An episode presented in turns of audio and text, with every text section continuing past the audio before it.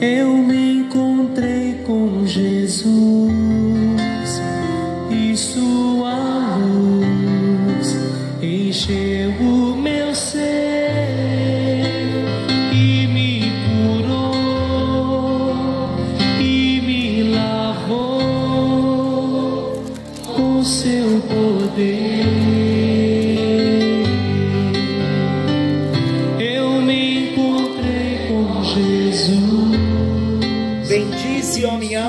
Senhor, e tudo que há em mim, bendiga o seu santo nome. Bendize, ó minha alma, ao Senhor, e não te esqueças de nenhum só dos seus benefícios. É Ele quem perdoa todas as tuas iniquidades, quem sara todas as tuas enfermidades, quem da cova redime a tua vida e te coroa de graça e misericórdia quem farta de bens a tua velhice, de sorte que a tua mocidade se renova como a da águia. Graça e paz. Está chegando até você mais um encontro com Deus. Eu sou o pastor Paulo Rogério, da Igreja Missionária no Vale do Sol, em São José dos Campos.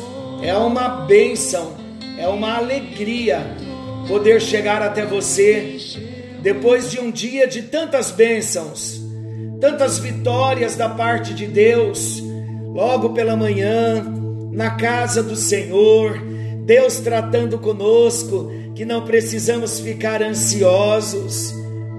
Agora acabamos de ouvir também uma palavra sobre a vida da, de obediência, os filhos da obediência. Você já é um filho da obediência? Que a bênção do Senhor nos alcance.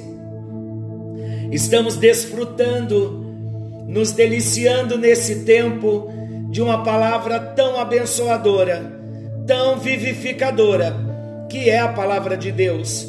Estamos falando do Sermão do Monte e chegamos na parte do jejum.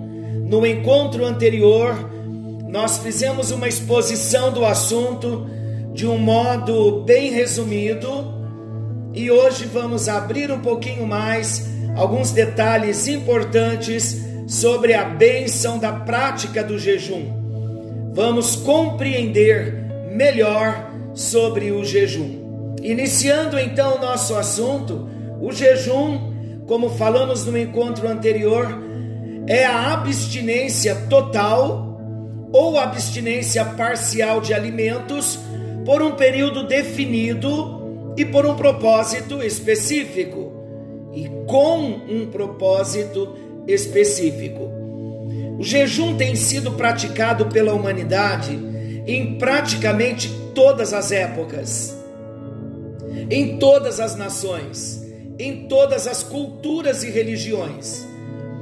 Pode ser com finalidade espiritual, o jejum, pode ser com finalidade espiritual ou até mesmo com uma finalidade medicinal, visto que o jejum ele traz benefícios físicos com a, com a desintoxicação que produz no corpo. Então, quando nós jejuamos, estamos fazendo bem para o nosso físico, estamos entrando num processo de detoxificação. Mas o nosso enfoque é o jejum bíblico. Muitos cristãos hoje desconhecem o que a Bíblia diz acerca do jejum. Ou então alguns ou muitos receberam um ensino distorcido, ou não receberam ensinamento algum sobre esse assunto. Eu creio que a igreja de hoje ela vive dividida entre dois extremos. Vamos ver quais são os dois extremos. Aqueles que não dão valor algum ao jejum e aqueles que se excedem em suas ênfases sobre o jejum. Eu penso que Deus queira despertar-nos para a compreensão e para a prática deste princípio, do princípio do jejum, que sem dúvida é uma arma poderosa para mim e para você, enquanto cristãos. Não há regras fixas na Bíblia sobre quando jejuar ou qual tipo de jejum praticar. Isso é algo muito pessoal. Mas a prática do jejum, além de ser recomendação bíblica, ela traz consigo alguns princípios. E esses princípios precisam ser entendidos e seguidos. Vamos ver alguns princípios. A primeira pergunta para nós: a Bíblia ordena o jejum? Não. No Velho Testamento, na lei de Moisés, os judeus tinham um único dia de jejum, um único dia de jejum instituído. Era o dia da expiação. Está lá em Levíticos 23, 27.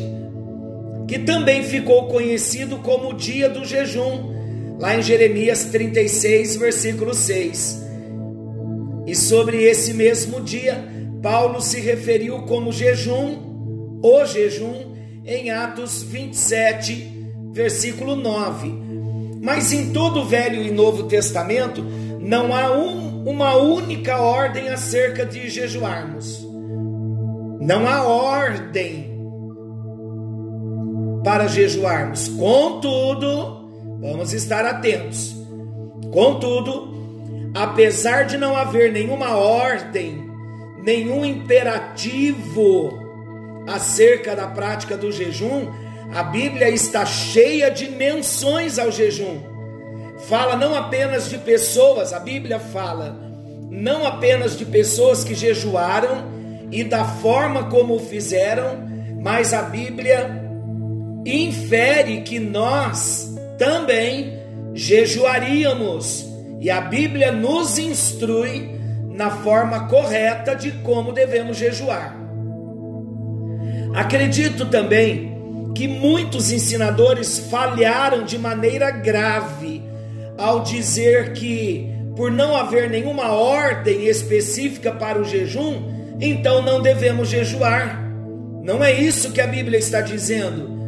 Mas quando consideramos o ensino de Jesus sobre o jejum, não há como negar que o Mestre Jesus esperava que jejuássemos. Vamos ler o texto novamente? Mateus capítulo 6, versículos 16 ao 18. Quando jejuardes, o texto não está dizendo se jejuardes. Quando jejuardes. Então, há uma pressuposição aqui de que vamos jejuar, de que devemos jejuar. Quando jejuardes, não vos mostreis contristados como os hipócritas, porque desfiguram o rosto com o fim de parecer aos homens que jejuam. Em verdade vos digo que eles já receberam a sua recompensa. Tu, porém, quando jejuardes, unges a cabeça e lava o rosto, com o fim de não parecer aos homens que jejuas e sim ao teu Pai em secreto. E teu Pai que vê em secreto te recompensará. Embora Jesus não esteja mandando jejuar, suas palavras revelam que ele esperava de nós essa prática. Jesus espera que nós jejuemos. Ele nos instrui até na motivação correta que se deve ter ao jejuar. E quando Jesus disse que o Pai recompensaria a atitude correta do jejum, ele está nos mostrando que tal prática produz resultados. Concorda comigo? Algumas pessoas dizem que se as epístolas não dizem nada sobre jejuar, é porque não é importante. Lamentável. E desprezam o ensino de Jesus sobre o jejum. Isso está errado. Jesus não veio ensinar os judeus a viverem bem a velha aliança. Muito pelo contrário, ele veio instituir a nova aliança. E todos os seus ensinos apontavam para as práticas dos cidadãos do reino de Deus, e o jejum é uma prática. Quando Jesus estava para ser assunto ao céu, olha um detalhe importante também ele deu ordem aos seus apóstolos que ensinassem as pessoas a guardar tudo o que ele tinha ordenado, inclusive o modo correto de jejuar, porque tudo é tudo. Olha a ordem na grande comissão, Evangelho de Mateus, capítulo 28. Mateus 28, versículo 20: Ensinando-os a guardar todas as coisas que vos tenho ordenado, e eis que estou convosco todos os dias até a consumação dos séculos. Então, Jesus deu ordem aos seus apóstolos que ensinassem as pessoas a guardar tudo o que ele tinha ordenado, inclusive o modo correto de jejuar. O próprio Jesus praticou o jejum. E lemos em Atos que os líderes da igreja também jejuavam. Registros históricos dos pais da igreja também revelam que o jejum continuou sendo observado como uma prática dos cristãos.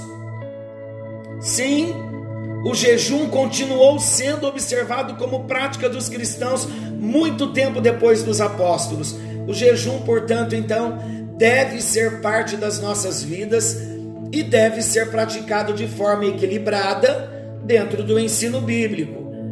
Embora o próprio Senhor Jesus tenha jejuado por 40 dias e 40 noites no deserto, e muitas vezes ficava sem comer, quer por falta de tempo ministrando ao povo, vemos isso em Marcos 6,31, quer também por passar as noites só orando sem comer, em Marcos capítulo 6, versículo 46. Vamos ler Marcos 6, vamos ver aqui Jesus jejuando, Marcos capítulo 6, versículo 31. E Jesus lhes disse: Vinde repousar um pouco, um pouco à parte, num lugar deserto, porque eles não tinham tempo nem para comer, visto serem numerosos os que iam e vinham. Agora o versículo 46 de Marcos 6 e tendo-os despedido, subiu ao monte para orar. Então nós devemos reconhecer que Jesus e seus discípulos não observavam o jejum dos judeus dos seus dias, exceto o dia da expiação. Era costume dos fariseus jejuar dois dias por semana, falamos no encontro anterior, mas Jesus e os seus discípulos não faziam. Aliás, chegaram até a questionar Jesus acerca disso. Está lá em Lucas 5, versículos 33 ao 35, eu vou ler. Disse-lhes, disse-lhe eles: Os discípulos de João e bem assim os fariseus frequentemente jejuam e fazem orações. Os teus, entretanto, comem e bebem. Jesus, porém, lhes disse: Podeis fazer jejuar os convidados para o casamento, enquanto está com eles o noivo? Dias virão, contudo, em que lhes será tirado o noivo, naqueles dias sim jejuarão. Jesus mostrou aqui não ser contra o jejum e disse que depois que ele fosse tirado do convívio direto com seus discípulos, voltando ao céu, eles então haveriam de jejuar. Jesus não se referiu ao jejum somente para os dias entre a sua morte e ressurreição, entre a reaparição aos discípulos, ao mencionar os dias que eles estariam sem o noivo, mas Jesus estava fazendo uma menção aos dias a partir da sua morte. Contudo, queridos, Jesus deixou bem claro que a prática do jejum nos moldes do que havia em seus dias, não era o que Deus esperava. A motivação estava errada. O jejum dos fariseus estava errada. Porque a motivação estava errada, a prática, a motivação que os levavam a jejuar estavam erradas. As pessoas jejuavam para provar a sua religiosidade e a sua espiritualidade. E Jesus ensinou a fazer jejum em secreto, sem alarde. O jejum também pode ser uma prática vazia se não for feito da maneira correta. Isso aconteceu nos dias do Antigo Testamento, quando o povo começou a indagar, lá em Isaías 58:3. Por que jejuamos nós e não atentas para isto? Por que afligimos a nossa alma e tu não levas em conta? E a resposta de Deus foi exatamente a de que estavam jejuando de maneira errada. Olha o que Isaías 58, versículo 3, parte B, e o versículo 4 diz: Eis que no dia em que jejuais, cuidais dos vossos próprios interesses e exigis que se faça todo o vosso trabalho. Eis que jejuais para contendas e para rixas e para ferirdes com punho iníquo. Jejuando assim como hoje, não se fará ouvir a vossa voz no alto. Por outro lado, o versículo está inferindo que, se observado de forma correta, Deus atentaria para o jejum e a voz deles, claro que seria ouvida. Vamos ver o propósito do jejum? Eu gosto muito de uma afirmação de Kenneth Reagan acerca do jejum. Ele diz assim: o jejum não muda a Deus. Ele é o mesmo antes, durante e depois do nosso jejum. Deus é o mesmo. O jejum não muda Deus, mas jejuar mudará você. Mas jejuar mudará nós. O jejum vai nos ajudar a mantermos mais suscetível ao Espírito de Deus. O jejum não tornará Deus mais bondoso, mais misericordioso para conosco. Mas o jejum está ligado diretamente a nós, a nossa necessidade de romper com as barreiras e limitações da carne. O jejum deixará o nosso espírito atento, pois o jejum mortifica a carne e aflige a nossa alma.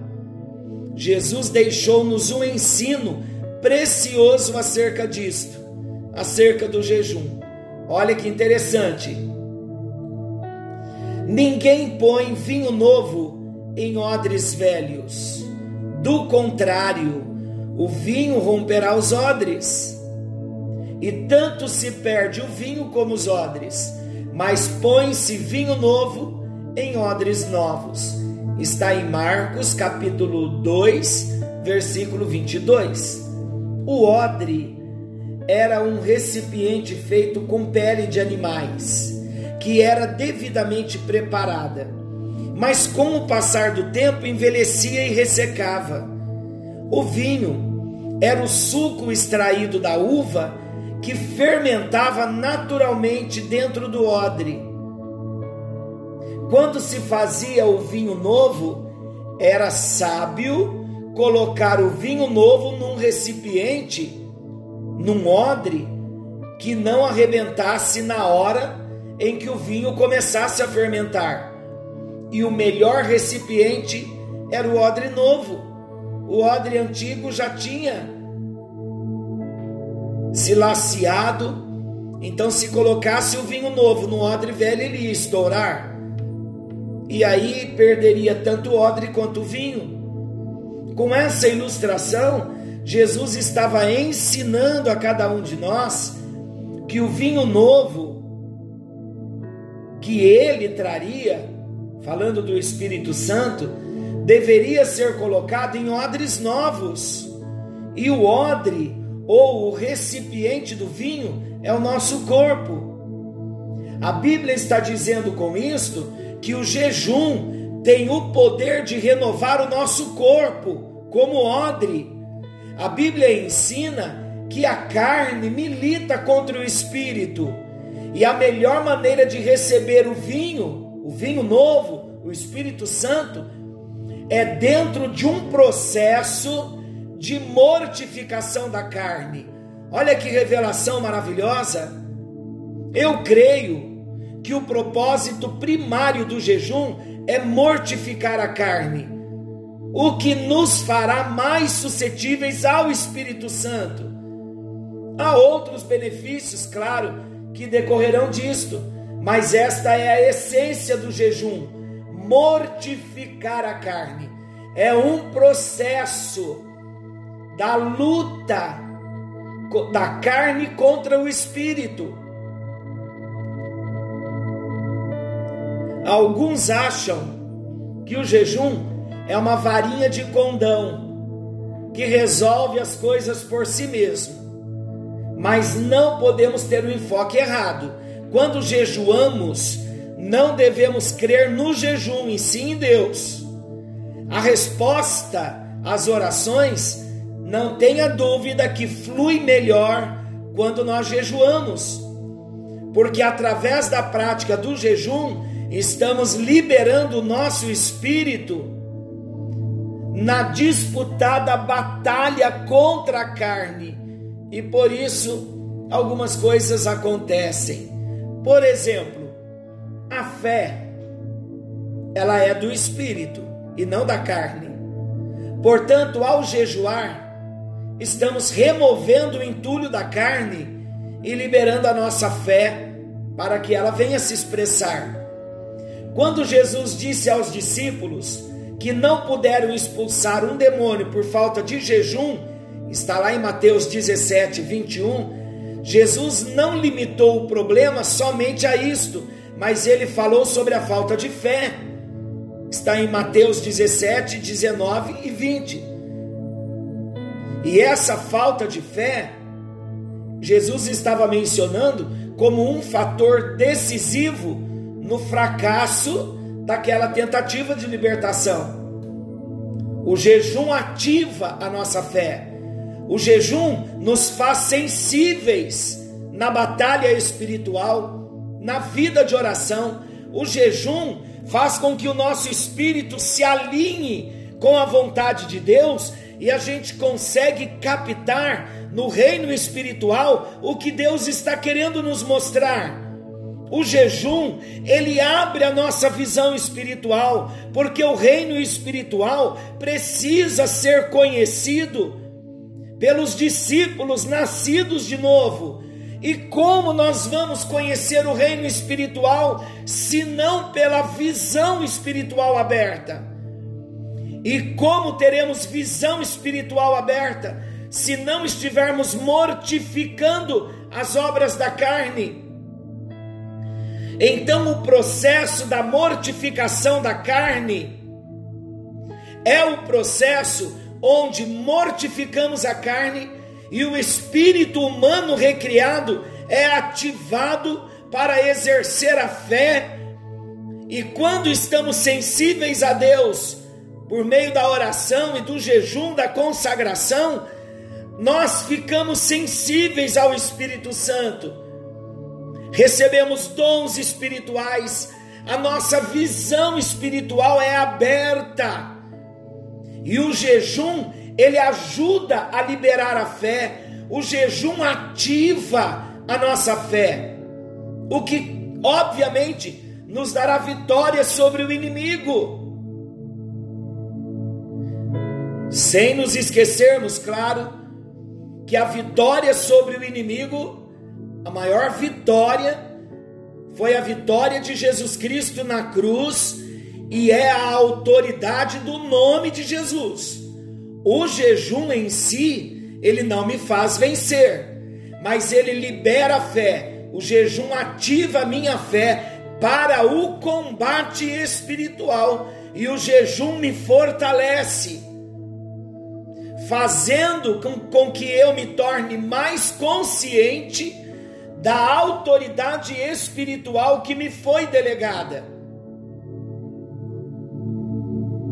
Em outras palavras, quando jejuamos, nós começamos a andar mais no espírito e não satisfazemos as obras da carne. E à medida que vamos andando no Espírito, vamos tendo revelações do Espírito acerca do que Deus quer nos mostrar.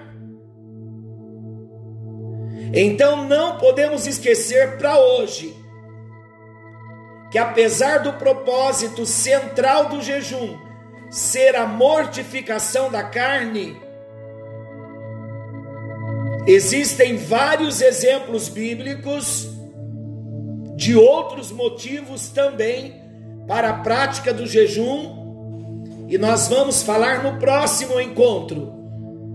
Mas hoje, para nós estarmos entrando em oração, agradecendo a Deus porque a luz da palavra está chegando no nosso coração.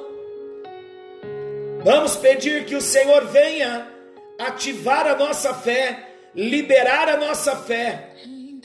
Mas tudo isso através do jejum, porque o jejum vai nos levar ao reconhecimento profundo da obra de Jesus Cristo na cruz do Calvário, vamos nos apropriar da autoridade do nome de Jesus, vamos nos apropriar da armadura do cristão, da armadura de Deus para o cristão.